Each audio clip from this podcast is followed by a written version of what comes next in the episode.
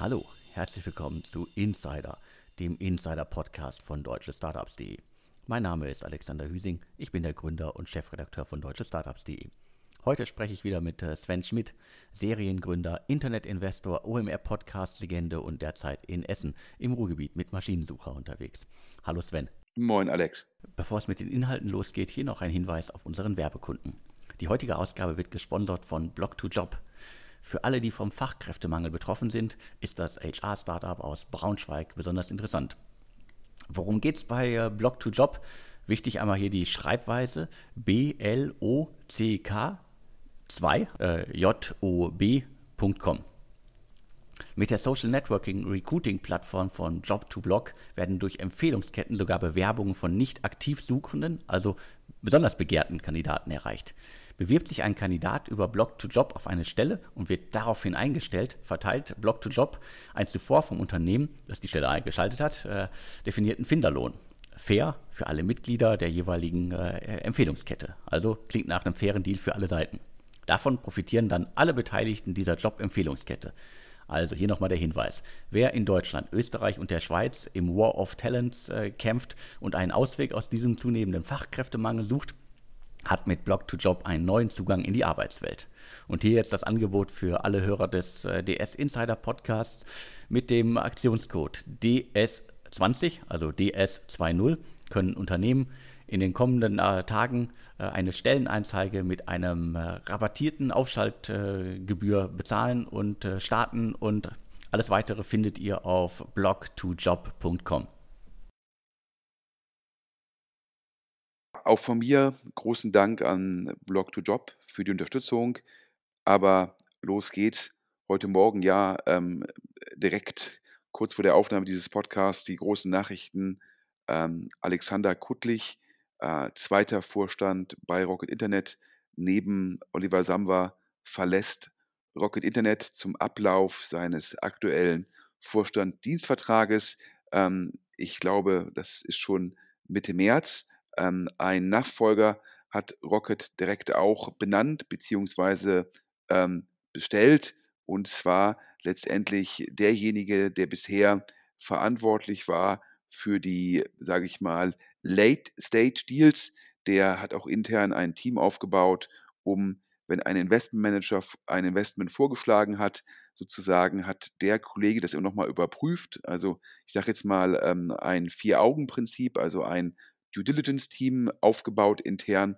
Ähm, und das Spannende ist es, ähm, der Sohail Mirpur äh, ist erst 31 ähm, und äh, Ula, glaube ich, der zuerst bei Rocket war und dann, sage ich mal, seine Spuren verdient hat bei Morgan Stanley und KKA und dann wieder zu Rocket gegangen ist und jetzt dort mit 31 einer der jüngsten oder wenn nicht sogar der jüngste MDAX-Vorstand wird. Ähm, aber äh, die Besonderheit, ähm, er bekommt nur einen Vorstandsdienstvertrag für ein Jahr. Und Alex, das ist ungewöhnlich. Das ist auf jeden Fall ungewöhnlich. Das liest sich auf jeden Fall wie Vorstand auf Probe und äh, auf jeden Fall positiv ist. Er kennt äh, das Unternehmen, war jetzt ja auch schon wieder drei Jahre dabei. Und, aber einen Einjahresvertrag, äh, den bekommt man halt wirklich, äh, wenn man sich bewähren äh, muss. Wir können hier auch nur spekulieren. Wir haben äh, zu dem Einjahresdienstvertrag ähm, keine, keine Insider-Informationen, aber du hast es ja gerade gesagt. Ähm, was kann das heißen? Also ein bisschen überspitzt auf Probe. Es ist ja auch so, wenn du jetzt in der Fußball-Bundesliga, die manche Hörer wissen, ich äh, bin, ein, äh, bin ein großer Sportfan, zumindest ein großer passiver Sportfan. Ähm, da gibt man den Trainern meistens immer einen Zweijahresvertrag und hat dann lieber eine Klausel drin über eine kosteneffiziente Abfindung. Hauptsache, ähm, der Trainer ist kein lame duck. Also ist auch lame duck eigentlich, glaube ich, ein Begriff primär ähm, aus, dem, aus dem amerikanischen äh, Politikwesen, ähm, dass man halt sagt, wenn jemand nur einen Vertrag noch für ein Jahr hat oder wenn jemand nur noch für ein Jahr Präsident ist, dann kann er wenig durchsetzen, weil die Leute davon ausgehen, dass dann ja der Vertrag irgendwann zu Ende ist. Und ähm, das natürlich in dem Fall eine Analogie, die nicht ganz passt, weil natürlich äh, die These ist, wenn er sich bewährt, dass er dann äh, sozusagen einen längeren Vertrag bekommen wird. Ähm, ich habe noch mit zwei, drei anderen Leuten telefoniert, äh, jetzt kurz vor dem Podcast gefragt, wie schätzen die das ein? auch da wurde nur spekuliert.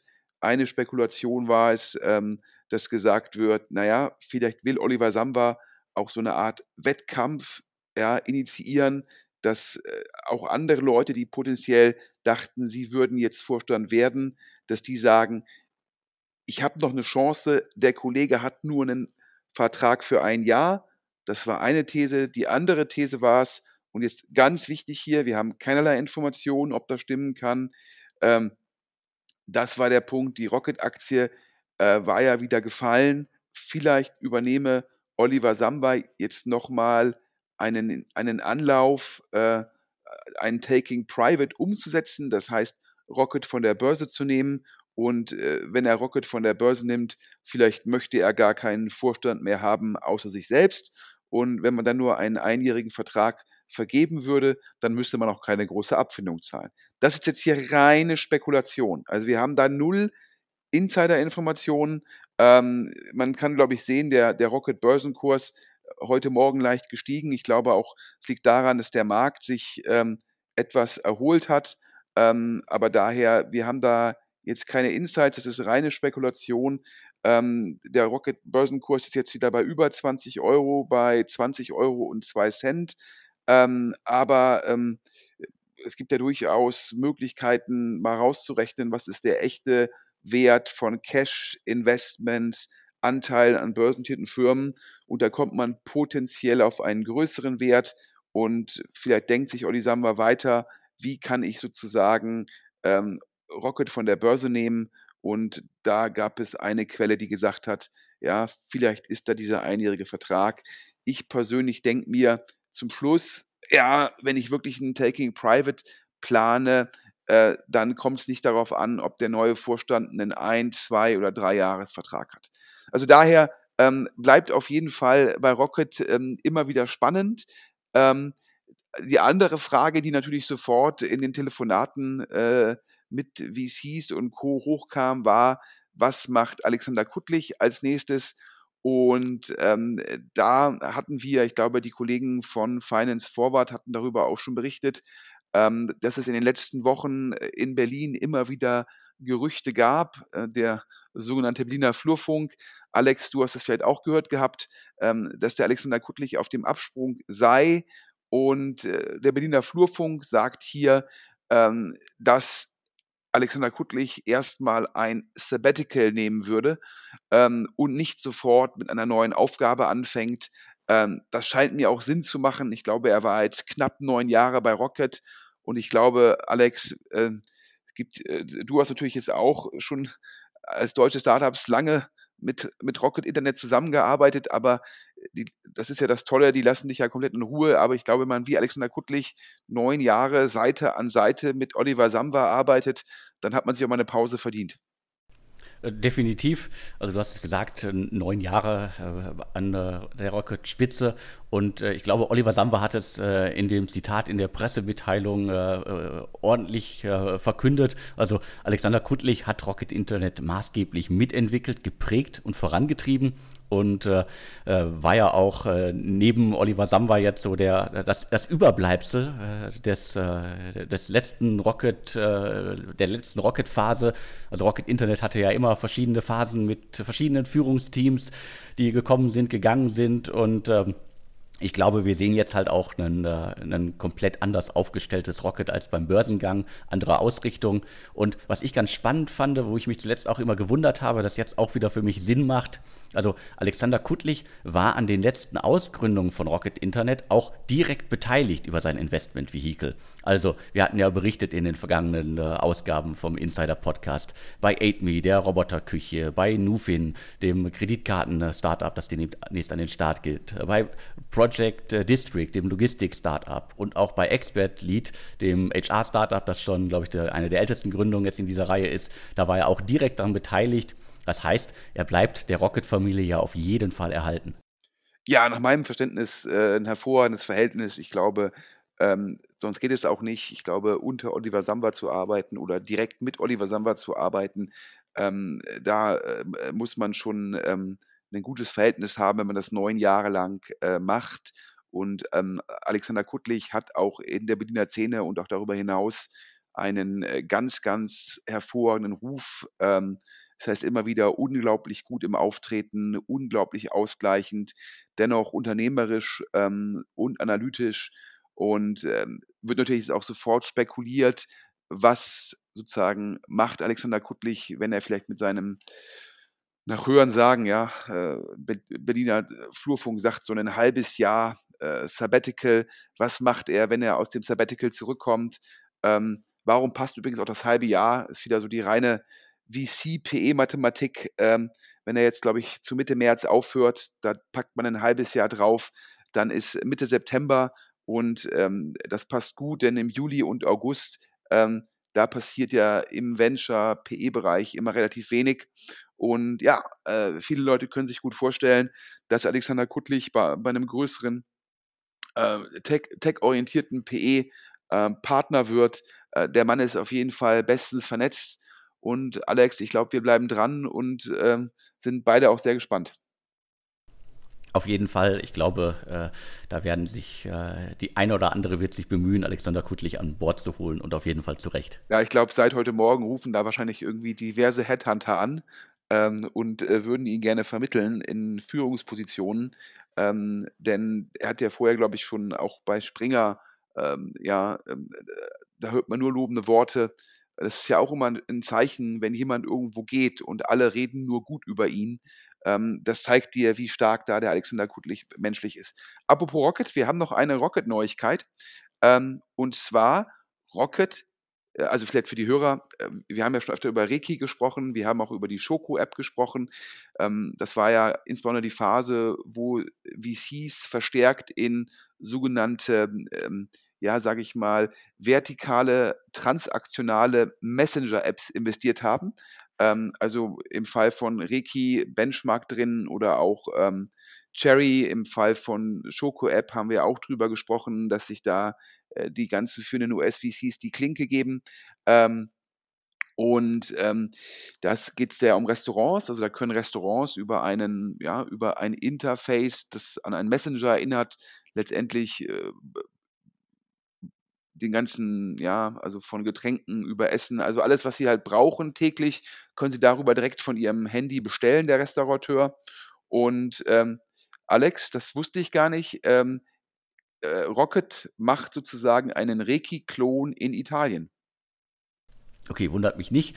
Äh, ich glaube, es äh, wurde ja schon mehrmals von einigen Leuten aus dem Umfeld angedeutet, dass äh, Rocket die, die, Neuausgründung halt auf ganz Europa anwendet und auch in Asien sehr aktiv ist. Nur oftmals bekommen wir halt nicht viel davon mit. Also da merkt man ganz klar, das hat, ist ja auch vor einem, glaube ich, ein paar Monaten verkündet worden, dass Rocket wieder gesagt hat, wir wollen die Selbstgründungen ähm, oder die Eigengründungen wieder intensivieren.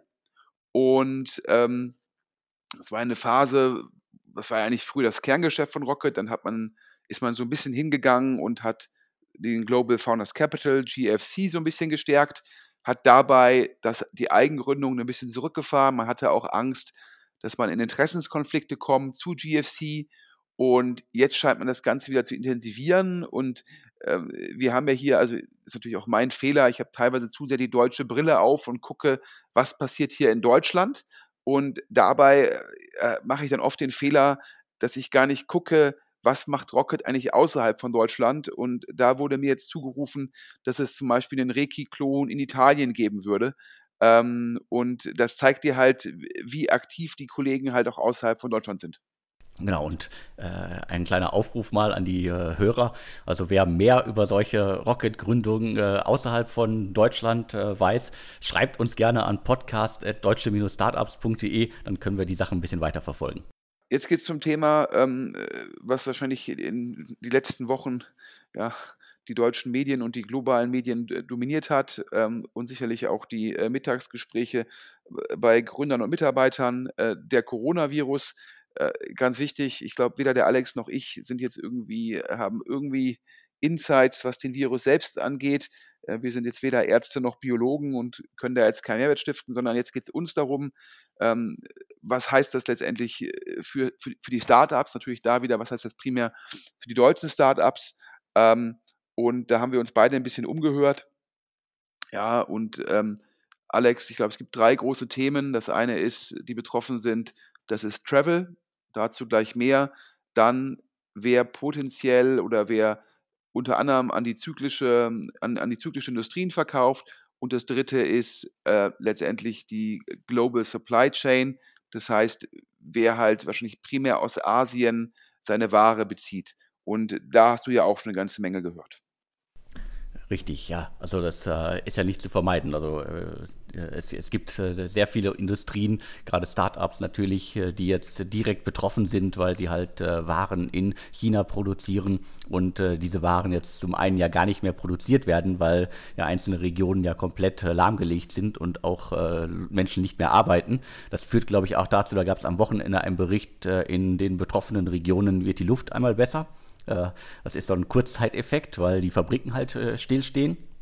Und äh, was, äh, was, was ich noch vernommen habe, da gab es ja auch einige Artikel, das fällt aber, glaube ich, eher so ein bisschen auch unter Panik. Das war gerade irgendwie äh, zum Thema Pakete, die aus China nach Deutschland kommen nenne ich jetzt mal beispielhaft äh, Wish zum Beispiel als, äh, als einer der E-Commerce-Riesen, der, glaube ich, äh, sehr viele Kunden in Deutschland auch hat, dass diese Pakete teilweise jetzt in Zwischenlagern bei der Post, aber auch in Paketstationen liegen, weil die Leute die Pakete gar nicht mehr haben wollen. Ja, ist auf jeden Fall, ähm, das ist auf jeden Fall weiterhin da, ähm, muss man gucken, welches Startup ist da letztendlich, hat da welche Abhängigkeiten. Ähm, wir haben eine Amazon-Quelle, äh, die halt äh, bei Amazon größere Marktplatzhändler betreut. Und äh, da ist natürlich auch dann, die werden natürlich dann teilweise Fulfillment bei Amazon. Ähm, und da werden die Lager auf jeden Fall leerer. Das heißt, ähm, wenn man jetzt sozusagen mit Investoren spricht, sagen die natürlich immer zuerst, Amazon müsste eigentlich vom Coronavirus profitieren. Warum? Weil halt Leute sagen, bevor ich irgendwo in ein volles Einkaufszentrum gehe, bestelle ich lieber online. Ähm, das ist dann, gibt mir potenziell ein besseres Gefühl. Aber diese These gilt natürlich nur noch so lange, solange man halt über Amazon auch alles bekommen kann. Und in der Sekunde, wo die Lager halt nicht mehr voll sind, ist dann auch irgendwann der Punkt, dass, Amazon, dass selbst Amazon manche Sachen nicht mehr liefern kann. Und dann geht natürlich auch wieder Umsatz verloren. Ähm, dennoch glauben die meisten Investoren, dass ähm, Amazon eigentlich davon profitieren müsste. Und auch der Amazon-Aktienkurs ist ja letzte Woche gefallen. Und da ist dann die These, dass der Coronavirus äh, ja auch nur ein Anlass war, damit Aktien, die sehr hohe Multiples haben, hohe Multiples, also äh, Umsatz zur Marktkapitalisierung, EBITDA zur Marktkapitalisierung, EBIT zur Marktkapitalisierung, also einfach, ähm, die sehr hoch bewertet sind, dass der Coronavirus dafür manche Investoren der Anlass war, einfach Gewinne mitzunehmen. Das heißt, äh, der Coronavirus war zwar der Auslöser, aber er ist nicht sozusagen der einzige Grund. Ähm, neben den Startups, die halt potenziell ähm, von, der, ähm, ja, von der Lieferkette negativ beeinflusst werden. Also da kann man jetzt auch mal ähm, jetzt ganz unabhängig von unseren anderen Punkten, die wir mit den Firmen teilweise hatten, sicherlich auch äh, solche Firmen wie Westwing oder Home24, die ja teilweise auch Ware aus Asien beziehen. Ähm, ja, die kann man da erwähnen. Das also jetzt ganz unabhängig von unseren anderen Problemen mit den Geschäftsmodellen. Ähm, sind natürlich die anderen Modelle, die wohl scheinbar ganz klar tangiert sind ähm, von, vom Coronavirus, ist der Reisemarkt. Ich glaube, man konnte ja letzte Woche auch schon sehen, Alex, die Lufthansa, äh, ich glaube, da ist, äh, da ist Sparkurs angesagt. Ich glaube nicht nur bei der nicht nur bei der Lufthansa, sondern äh, wenn man sich anguckt, äh, wie viele ähm, äh, Messen jetzt äh, weltweit schon abgesagt worden sind, wie viele Konferenzen, also die, die ITB jetzt als Beispiel in Berlin, ich glaube irgendwas um die 150.000 Menschen äh, die aus aller Welt, äh, sagen wir jetzt mal, zum, zum Glück nicht in die Stadt kommen, für uns alle hier in Berlin. Aber sozusagen, da hängt ja vieles dran. Also äh, da hängen ja nicht nur die Hotels dran, da hängt nicht nur die äh, Gastroszene dran, sondern halt auch ganz klar, äh, die kommen mit, äh, mit Bahn, Flugzeugen und sonst wie in die Stadt. Und da werden jetzt, glaube ich, auch immer mehr Strecken dann demnächst ausgedünnt. Und neben der Lufthansa haben ja schon einige angekündigt, dass sie innerdeutsche Flüge, aber auch die Atlantikflüge halt ausdünnen werden, weil es gar nicht mehr die Nachfrage gerade gibt. Ja, ich glaube, der Mobile World Congress war auch abgesagt. Ich glaube, die äh, GDC ähm, im Valley ist abgesagt. Und ähm, was das für die Travel Industry bedeuten kann, also für die Reiseindustrie, hat, da gibt es meines Erachtens einen sehr, sehr guten Blogpost vom Max Niederhofer. Max Niederhofer, General Partner bei Hardcore Capital, ähm, ehemals äh, Sunstone. Ähm, äh, volle Transparenz, der Max war ein Kollege von mir bei, bei, bei Excel Partners. Das heißt, den kenne ich, kenn ich gut. Und der Max, ähm, also Hardcore, äh, Sunstone bzw. Sunstone sind Investoren ähm, in Travelperk, Travelperk hatten wir auch schon mal erwähnt, ähm, ist letztendlich ja versucht, den B2B-Reisebereich zu digitalisieren, also äh, letztendlich Dienstleister für Firmen, die dort über ihre Reisebuchungen abwickeln wollen. Äh, wir hatten ja schon letzt, vor ein paar Wochen über äh, Lanes and Planes gesprochen und der andere Anbieter in Deutschland ist Comtravo äh, Travel Perks, sehr viel Geld von Schönewick aufgenommen. Also Max Niederhofer, der kennt sich aus im Reisebereich, ähm, der kennt sich auch sehr gut aus im Konsumentenbereich, denn das ist der, das Fokusgebiet von Hardcore. Und der hat einen sehr guten Blogpost geschrieben ähm, vom Einfluss des Coronavirus auf die Reiseindustrie. Und den kann ich eigentlich nur jedem empfehlen. Ähm, auch wenn er da jetzt nicht über Travel Perks schreibt, ähm, muss man dann immer denken, wenn so ein VC, der ja hat ja dann Zugang zu dem Reporting der Portfoliofirmen. Das heißt, der hat da aus erster Hand äh, die, die aktuellsten Daten. Auf jeden Fall hat der Max äh, geschrieben, dass ähm, das Corporate Travel, also Geschäftsreisen, könnten dieses Jahr bis zu 40 Prozent zurückgehen. Ähm, jetzt denkt man sich zuerst, ja, kann das wirklich sein? Ähm, aber auf der anderen Seite, ich habe es irgendwie am Wochenende gelesen, American Airlines äh, streicht die Flüge von den USA nach Mailand aufgrund des ähm, Corona-Ausbruchs in Norditalien. Ähm, nach Asien gibt es viel weniger Flüge, wenn die ganzen Messen abgesagt werden. Alex, das hast du ja schon richtig gesagt. Da sind dann ja alle von betroffen, die Restaurants, die Hotels, die Taxis, ähm, Airbnb, äh, alternative Unter Unterkünfte, äh, Bahn, Flüge. Ähm, und das ist schon, ähm, ich hatte letzte Woche ähm, mit jemandem telefoniert, der mir irgendwie erzählte, auf dem Flug von Hamburg nach Düsseldorf seien in der 180 äh, Platzmaschine von Lufthansa oder besser gesagt in dem Fall Eurowings, äh, da seien irgendwie nur elf Leute drin gewesen. Ähm, dass die Lufthansa sagt, ja, wir stellen niemanden mehr ein, äh, wir gehen auf harten Sparkurs, das zeigt alles. Und was heißt das jetzt für die Reisestartups? Ähm, da ist die These im Markt ganz klar, ähm, wenn ein Reisestartup dieses Jahr Geld raisen muss, ja, dann wird es, obwohl man argumentieren kann, es ist nur eine temporäre Situation, dann wird es da entweder eine interne Runde geben oder wenn es eine externe gibt, dann wird an der Bewertung gedreht werden. Ähm, denn das ist klar, kann man dann das gegenüber Investoren erklären, warum, wieso, weshalb. Die Kausalkette Coronavirus, dann weniger Reisetätigkeit. Was heißt das für meine Wachstumsrate? Die ist transparent, aber es ist dennoch kein guter Zeitpunkt, dann für ein Reisestartup ähm, Geld aufzunehmen. Und da wurden natürlich Planes and Lanes, Comtravo, Travel Perk genannt. Da wurden aber auch genannt ähm, solche Startups wie Tourlane. Über Tourlane hatten wir ja berichtet, ja, ähm, äh, wo Sequoia drin ist. Ähm, aber auch die ja, wollten ja dann in andere Länder expandieren und auch das ist eine Erfahrung. Immer wenn es zu solchen, ich sag mal, Ausbrüchen kommt und wenn die medial sehr nochmal verstärkt werden, dann sieht man immer einen Anstieg von Reiseaktivität, wenn überhaupt, in einem Land. Also dann die Deutschen reisen nach Deutschland, die Amerikaner bleiben in den USA bei ihren Reisen, also weniger grenzüberschreitenden Reise, ähm, Reiseverkehr. Und so ein Tourlane, die sich natürlich darauf spezialisiert haben, äh, wird da sicherlich auch ähm, einen negativen Einfluss sehen. Ähm, das ist alles nicht schlimm, wenn man dann ähm, kein Geld braucht, denn dann kann man einfach gucken, wann dann äh, ich, der Anglizismus, wann der Rebound kommt, also wann sich das alles wieder ein bisschen beruhigt hat. Aber wenn man natürlich aktuell gerade Geld braucht, ist das durchaus eine Herausforderung. Ja, äh, du hast es, glaube ich, schon, schon gut zusammengefasst. Äh, es wird jetzt, glaube ich, äh, bei, bei den hochfinanzierten Startups, äh, gerade B2B und so weiter, hast du alle, alle maßgeblichen Player genannt. Da mache ich mir jetzt auch keine Sorgen, dass denen jetzt über kurz oder lang das Geld schon ausgehen wird. Es werden halt einige Sachen definitiv länger dauern.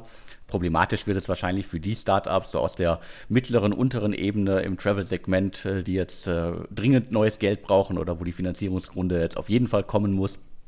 Äh, da muss man sich dann schon Sorgen machen und äh, das wird dann, glaube ich, nicht einfach für diese Unternehmen da in derzeitigen Situationen äh, Geld aufzunehmen. Planes Lanes, gerade von Battery, äh, Comtravo hat letztes Jahr auch eine große Runde gemacht, Travel Perk noch eine viel größere Runde. Ähm, das sind auch Leuchtturm-Investments, die dann auch teilweise einfach eine interne Bridge bekommen. Ähm, äh, aber für andere kann es durchaus schwieriger werden. Und jetzt kommen wir nach der, den Startups, die auf die Lieferkette ähm, äh, sozusagen von der abhängen und den Reisestartups kommen wir zum dritten Bereich, ähm, den, den, ich jetzt als ähm, sozusagen Maschinensucher, äh, Geschäftsführer ja auch irgendwie sehe. Wir haben ja im Bereich ähm, der zyklischen Industrien, also Maschinenbau, ähm, Automotive, ähm, da haben wir ja schon eh schon viel Unsicherheit im Markt und die Unsicherheit führt dazu, dass Leute Investitionsentscheidungen verschieben. Ähm, das heißt, dann wird halt jetzt keine neue Maschine gekauft, teilweise werden Produktionsstraßen abgebaut ähm, und der Coronavirus, der hemmt natürlich den globalen Handel. Ähm, dadurch, dass der globale Handel gehemmt wird, kommt noch mehr Unsicherheit rein. Investitionsentscheidungen werden noch weiter aufgeschoben. Also dadurch weniger Kauf von neuen Maschinen. Also die ganze produzierende Industrie ist auf der Bremse. Und jedes Start-up, was jetzt letztendlich in solche Industrien rein verkauft, ähm, wird sicherlich merken, dass die Investitionsentscheidungen der, der Kunden noch länger brauchen. Es ist ja eh meistens so, dass die, dass die Verkaufszyklen sehr lang sind, weil es dann äh, um interne Budgets und Vorlagen und so weiter geht. Aber jetzt, wo wahrscheinlich in vielen Firmen ge gesagt wird, Investitionsentscheidungen kann die zweite Ebene nicht mehr selbst treffen, sondern dafür braucht es eine Geschäftsführer- bzw. Vorstandsgenehmigung, wird das alles noch, noch länger dauern und dadurch wird die Umsatzplanung, die man wahrscheinlich hat, ja, nochmal äh, noch sechs bis zwölf Monate verschoben werden.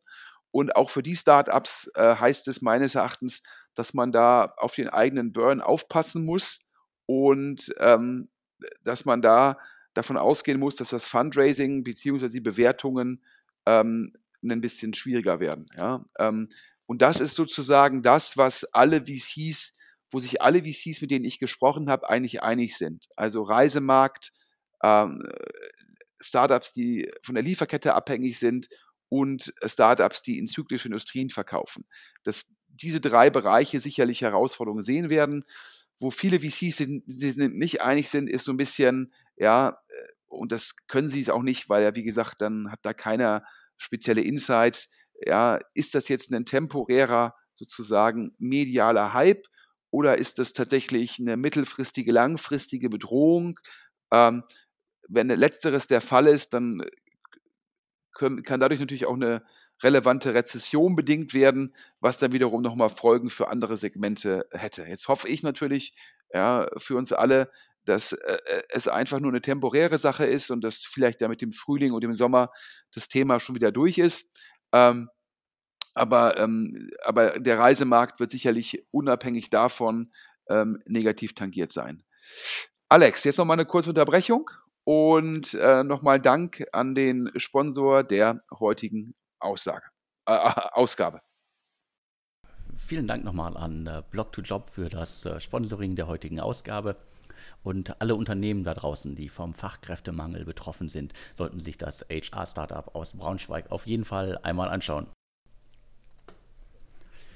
Mit der Social Network Recruiting Plattform von Blog2Job werden durch Empfehlungsketten sogar Bewerbungen von nicht aktiv Suchenden, also den richtig begehrten passiven Kandidaten erreicht. Bewirbt sich ein Kandidat über Blog2Job auf eine Stelle und wird dann eingestellt, verteilt das Unternehmen einen zuvor festgelegten Finderlohn fair auf alle Mitglieder der Empfehlungskette. Wer das Ganze ausprobieren möchte, also wer in Deutschland, Österreich und der Schweiz nach Kandidaten sucht, nach Mitarbeitern sucht, der kann jetzt mit dem Aktionscode DS20, also DS20, das Ganze ausprobieren. Mit diesem Code äh, profitiert ihr auch von äh, einer rabattierten Aufschaltgebühr. Also schaut euch das Unternehmen an. Alles weitere findet ihr unter www.blog2job.com und äh, dran denken B-L-O-C-K, dann eine Ziffer, die 2, job.com. So, und jetzt haben wir noch eine exklusive äh, Neuigkeit für euch. Und zwar VisaRide, ein noch recht junges Startup im Mai 2019 gestartet. Was machen die? Die kann man so ein bisschen als äh, Vermittlungsagentur, Schrägstrich, Legal Tech äh, Startup äh, bezeichnen, die Unternehmen zum Beispiel in Deutschland helfen, qualifizierte Fachkräfte aus dem Ausland äh, ins Land zu holen. Das heißt, das Unternehmen hilft beim ganzen Visa-Prozess. Also Unternehmen, Organisationen können über VisaRide äh, Visa für ihre Mitarbeiter besorgen, aber auch Privatpersonen, äh, beispielsweise ausländische Fachkräfte, Studierende und äh, so weiter, können sich an äh, VisaRide äh, wenden und die helfen bei dem ganzen, in Anführungsstrichen, Papierkram und alles, was man da machen muss. Und äh, wir können jetzt hier exklusiv im Podcast äh, verkünden, dass äh, BMP Ventures, die schon ein wenig Erfahrung im Legal Tech-Bereich haben, dass die eine niedrige siebenstellige Summe in das Unternehmen investieren. Was muss man noch wissen? Seit dem Start haben sie über die Plattform schon äh, rund 200 Vermittlungsverfahren äh, abwickeln können. Und äh, ich finde es ganz spannend, weil zeitgleich gab es auch eine Meldung aus der Schweiz. Da gibt es äh, Viselio, ein Startup, das quasi in die andere Richtung arbeitet. Das hilft äh, Leuten dabei, ein Visa für zum Beispiel jetzt Russland, China, Indien und Vietnam zu bekommen. Und die haben gerade drei Millionen Schweizer Franken bekommen. Äh, und äh, ein, ein spannendes Segment, glaube ich, zum Thema Legal Tech, äh, Visabeschaffung, sowohl um in ein Land zu kommen oder um, ein, äh, um aus einem Land in ein anderes Land äh, zu kommen, je nachdem, wie man es halt äh, sieht. Da gibt es äh, weltweit, glaube ich, auch äh, einige Anbieter, gerade in, in, den USA. Und äh, ja, vielleicht zeichnet sich da zumindest ein kleiner neuer Trend ab. Auf jeden Fall finde ich es ein spannendes Segment im Legal Tech-Bereich, ein Startup, das jetzt da auch eine siebenstellige Summe einsammeln kann. Ja, ich glaube, wir sehen hier einen Trend, ähm, wo halt früher waren das ja, glaube ich, immer kleine Agenturen, lokale Agenturen, die halt äh, Firmen unterstützt haben. Also entweder gesagt haben, wir helfen dir für deine Mitarbeiter ein Visum in Deutschland zu bekommen oder äh, wenn jemand nach Russland musste, musste kurzfristig nach Russland, brauchte dringend das Visum, kannte sich damit nicht aus. Das immer lokale Anbieter, die gesagt haben, wir kümmern uns drum.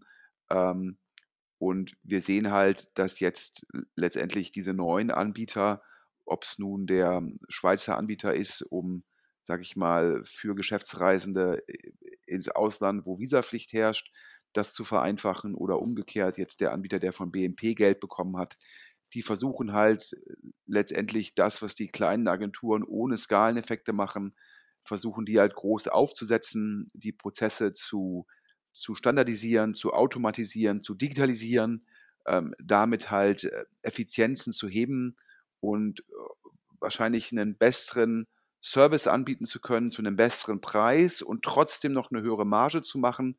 Ich glaube, das ist der Pitch. Letztendlich, auch wenn das jetzt ganz, ganz anders ist und jetzt vielleicht ein paar Hörer sagen, äh, was ich jetzt hier erzähle, letztendlich so ein Flaschenpost, ja.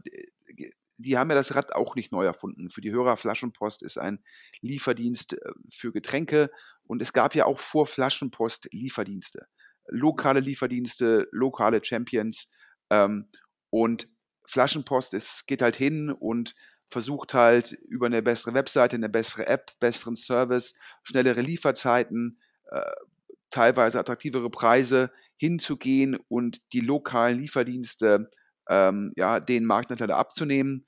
Und so wird auch das Vorgehen der von dir genannten Anbieter sein, die halt sagen, ja, wir treten halt gegen die ganzen lokalen Anbieter an und ähm, was dann früher vielleicht auch notwendig war, dass es lokal war, das ist über das Internet heutzutage, über Logistikdienstleister. Das muss nicht mehr äh, einen lokalen Anbieter geben. Und so ist halt der Pitch. Und äh, daher finde ich, das macht eine Menge Sinn. Ähm, ich habe natürlich immer die Frage dabei, wie groß ist der adressierbare Markt? Also was ist da sozusagen, wie viel Geld kann man damit zum Schluss verdienen als VC? Und ähm, die zweite Frage ist natürlich, ähm, wie schnell schaffe ich es zu skalieren, sodass ich dann über die Skaleneffekte Markteintrittsbarrieren aufbaue, weil es jetzt kein klassisches äh, Modell ist, wo ich zum Schluss Netzwerkeffekte habe. Ja, klar, je mehr ich Anfragen ich mache, ähm, desto mehr Erfahrung habe ich, aber da ist dann zum Schluss nach dem hundertsten Antrag hat man auch die gleiche Erfahrung wie nach dem tausendsten Antrag. Also daher entstehen Markteintrittsbarrieren, wenn überhaupt, ähm, über die Skaleneffekte und vielleicht schaffe ich es halt, eine Marke aufzubauen. Also ich glaube, ähm, 'n spann spannender Case, äh, und zwar beide Seiten der Medaille. Ähm, ich hätte jetzt als großer VC nur die Frage, wie groß ist der mögliche adressierbare Markt? Ich glaube, dafür muss man das Ganze dann global aufsetzen und nicht nur aus für Deutschland oder in die Sachen. Ähm, da muss man mal gucken, wo die Reise dahin geht. Vielleicht gelingt es ja einem der Anbieter, das Ganze tatsächlich global auszurollen. Ähm, auf jeden Fall spannend und wie das immer so ist, wenn es dann ein Investment gibt, gibt es dann meistens auch zwei oder drei. Vielleicht kommt ja noch eins dazu, Alex, in dem Segment. Ja, glaube ich schon. Also das, äh, du hast es ja gesagt, ich glaube, die Eintrittsbarrieren äh, sind da nicht so hoch. Man kann da relativ schnell Erfahrungen sammeln und äh, diesen, äh, diesen Wust an Anträgen oder die vielen Seiten an Anträgen, die man ausfüllen muss, kann man, glaube ich, gut digitalisieren. Und äh, ja, du hast äh, vermutlich recht damit. Ich sehe das jetzt auch nicht als Milliardenmarkt. Ich glaube, jetzt dafür müsste man das wirklich dann weltweit überall anbieten. Aber es kann, glaube ich, ein gutes Geschäftsmodell sein. Absolut. Und ähm Du hast noch eine exklusive Nachricht. Ähm, ich bin ja immer mit wie die Hörer ja schon gehört haben, ich habe, ein paar kleine Kinder, da ist man immer müde genug. Ähm, da braucht man keine Schlafmittel. Alex, ich glaube, ähm, äh, du hast ja auch Kinder, dir geht es ähnlich. Aber, ähm, jetzt es um einen Exit in einem Markt. Ich sage mal, ähm, ein Schlafmittel zum Trinken. Ich brauche auch keinen Schlaftrunk. Äh, wir hatten am Wochenende einen Kindergeburtstag. Danach äh, kann man, glaube ich, drei Tage durchschlafen. Äh, das kennen, glaube ich, auch andere Eltern. Es geht jetzt hier um Sleep Inc., ein Berliner Startup seit einigen Jahren im Markt unter anderem von Atlantic Food Labs, also Christoph Mehr und Co. und äh, Döler Ventures ähm, finanziell unterstützt in den vergangenen Jahren. Die hatten schon äh, den Pharmahersteller Dr. Kade einen, als äh, Kleinstgesellschafter an Bord und äh, der Pharmahersteller übernimmt das Startup jetzt nicht komplett, aber zu 68 äh, Prozent. Die Gründer sind also noch mit 32 Prozent äh, an Bord und äh, können jetzt ihren Schlaftrunk, also so einen äh, melatoninhaltigen äh, Schlaftrunk, mit dem Pharmahersteller weiter vorantreiben und vielleicht noch in andere Segmente, andere, andere Locations und so weiter bringen, also weg vom, vom Online-Vertrieb. Ein, ein, kleines Segment im, im Food-Bereich. Es gab ja in der äh, Vox-Sendung die Höhle der Löwen äh, Sleep, äh, nee, äh, Smart Sleep. Äh, da hat Maschmeyer unter anderem äh, investiert. Die sind mit einem ähnlichen Produkt unterwegs. Und das zeigt zumindest, dass es da zumindest einen kleinen Markt gibt äh, für solche Produkte, um äh, besser schlafen zu können. Und äh, mit, mit der Übernahme investiert Dr. Kade da auch nochmal einen siebenstelligen Betrag in das Unternehmen. Und zumindest eine zum Abschluss eine kleine Meldung, ein kleiner Exit, äh, vielleicht sogar ein guter Exit für Atlantic Food Labs, äh, die das Ganze ja angeschoben haben. Ja, also muss man einfach mal sagen, der Christoph Mehr, der Berliner Super Angel, der ist natürlich ähm, extrem umtriebig und ich glaube auch, wenn er sieht, dass ein Startup ähm, nicht ausreichend skaliert, ähm, findet er auch immer Lösungen, ähm, wie er da und die Gründer immer äh, noch positiv rauskommen so sieht es für mich jetzt auch aus, dass man eine Lösung gefunden hat, dass die Bestandsinvestoren ihre Anteile abgeben, die Gründer jetzt wahrscheinlich in der Situation sind, wo, wenn sie performen, sie noch gutes Geld verdienen können. Also scheinbar für alle Beteiligten eine gute Lösung. Die Frage war wahrscheinlich auch hier immer so ein bisschen, ähm, also wenn ich nur ein Produkt habe in dem Segment und wahrscheinlich immer noch viel in Deutschland über Apotheken verkauft wird, kann ich einem Produkt letztendlich äh, Vertrieb in der Fläche kann ich mit einem Produkt Marke, Markenbildung, kann ich das alles gegenfinanzieren. Und ähm, ich glaube, es ist äh, sehr, sehr schwierig, ähm, wenn man halt auch mal äh, prominent in der Apotheke platziert sein will. Ähm, und wenn man halt zum Schluss halt äh, nicht sagen kann, ich habe im Endeffekt eine Dachmarke und darunter habe ich dann verschiedene Produkte äh, vielleicht rund um Schlafen, ja, ähm, das ist dann schwierig, das gegen zu finanzieren. Also ich glaube jetzt mit einem strategischen Investor, der wahrscheinlich ähm, über diese, äh, ja, ich sag mal, Skaleneffekte verfügt, ist das, glaube ich, äh, sehr, sehr sinnvoll. Ähm, generell natürlich auch im Markt, ähm, wo es sehr stark dann aufs Branding ankommt, weil ich halt persönlich glaube, dass die Produkte da halt eine echte Produktdifferenzierung hinzubekommen. Du hast ja jetzt schon die Konkurrenz genannt, die in der Hülle der Löwen war. Äh, die, die heißt ja jetzt auch so ähnlich, dann heißen die irgendwie überall mit Sleep drin. Also gar nicht so einfach, sich da ausreichend zu differenzieren. Ähm, also daher glaube ich jetzt eine gute Lösung für alle Beteiligten. Und äh, auch da, da waren ja jetzt auch keine richtig großen VCs drin von Anfang an, ähm, was auch wieder zeigt, dass dann die VCs sagen, ist das jetzt eigentlich wirklich Tech, ja, oder ist das nicht eigentlich primär ähm, ja, Branding und äh, Consumer Marketing und gibt es da nicht auch irgendwie, äh, ja, ich sag mal, systematische Nachteile gegenüber der Konkurrenz? Und ich glaube, so ähm, eine gute Lösung für alle Beteiligten. Und ich glaube, dass wir in, in solchen Märkten äh, mal die richtig, richtig großen Exits sehen. Da bin ich sehr skeptisch. Wir hatten ja auch schon mal berichtet über diese sehr erfolgreiche T-Marke, die letztendlich Tee zum Zehnfachen des Supermarktpreises verkauft hat. Äh, da hatten wir ja gehört, das war ja eigentlich schon alles Best Case und die haben dann, glaube ich, verkauft für scheinbar irgendwie knappe 50 Millionen. Also für alle Beteiligten ähm, sehr, sehr gut. Aber wenn du natürlich als VC da rein investiert hättest in der Series B und du investierst irgendwie 5 Millionen auf 20 Millionen Pre, dann hättest du auch nur ein 2x gemacht, was jetzt für ein VC nicht ausreichend genug ist aus Portfolio-Perspektive. Und daher glaube ich halt, diese ganzen, ich sage jetzt mal, ähm, äh, Foodtech in den Nischen, die müssen alle gucken, dass sie unglaublich kapitaleffizient sind, ähm, weil es sich halt für die VCs nicht lohnt, da 15 Millionen rein zu investieren, weil der Exit-Markt wahrscheinlich in der Hinsicht limitiert ist, Alex. Das auf jeden Fall. Also äh, du hast es ja gesagt, äh, mit äh, dem, dem Teeunternehmen hatten wir das ja auch genannt. Und es, es, gab ja einige größere Food-Exits, die waren aber alle sozusagen ja auch immer in einem ganz, ganz bestimmten Segment unterwegs, in einer ganz bestimmten Nische unterwegs. Und wenn man da einen großen findet, der einem helfen kann, dann macht das, glaube ich, extrem Sinn, als Startup auch äh, frühzeitig äh, zu verkaufen, auch die Mehrheit zu verkaufen, um einfach in, äh, mit der Power, mit vor allen Dingen mit der Vertriebspower von so einem Partner halt äh, größer zu werden. Das war's für heute. Jetzt nochmal zum Abschluss einen ähm, großen Dank ähm, an den äh, Sponsor der heutigen Ausgabe. Ja, nochmal vielen Dank an äh, Blog2Job. Schaut euch das äh, Startup einmal genau an.